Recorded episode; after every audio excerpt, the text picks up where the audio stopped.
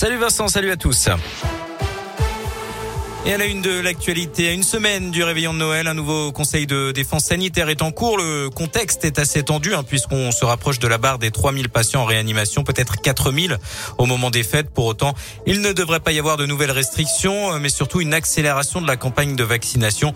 On pourrait notamment passer euh, d'un délai de 5 à 3 mois pour recevoir une dose de rappel. Le vaccin euh, pour les plus jeunes sera également à l'ordre du jour. Le comité d'éthique l'a approuvé pour tous les enfants dès l'âge de 5 ans. Par ailleurs, l'exécutif devrait également rappeler quelques conseils aux, Français pour euh, éviter les contaminations en pleine période de fête. Et puis notez que d'après BFM TV, le gouvernement envisage de rendre euh, les autotests gratuits pour euh, les vacciner à l'approche des fêtes.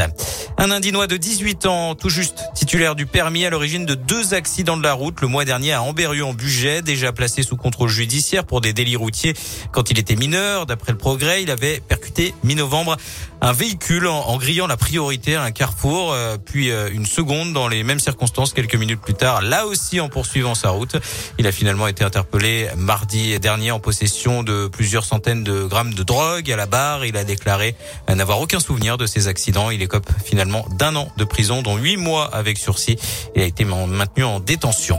Peut-être une candidature de plus à gauche pour l'élection présidentielle. Christiane Taubira envisage d'être candidate euh, et donne rendez-vous à la mi-janvier tout en parlant d'union. L'ancienne garde des Sceaux sous François Hollande a publié une vidéo sur euh, les réseaux sociaux ce matin. La socialiste Anne Hidalgo a réagi. Elle propose un débat télévisé aux candidats de gauche avant le 15 janvier. Elle souhaite également une primaire. De son côté, l'écologiste Yannick Jadot a affiché son refus de se ranger derrière Christiane Taubira. Et puis euh, du rugby avec la 15e journée de Pro D2 ce soir. Oyonnax, deuxième soit Narbonne. C'est à 19h30. De son côté, l'USB accueille Grenoble à 20h45.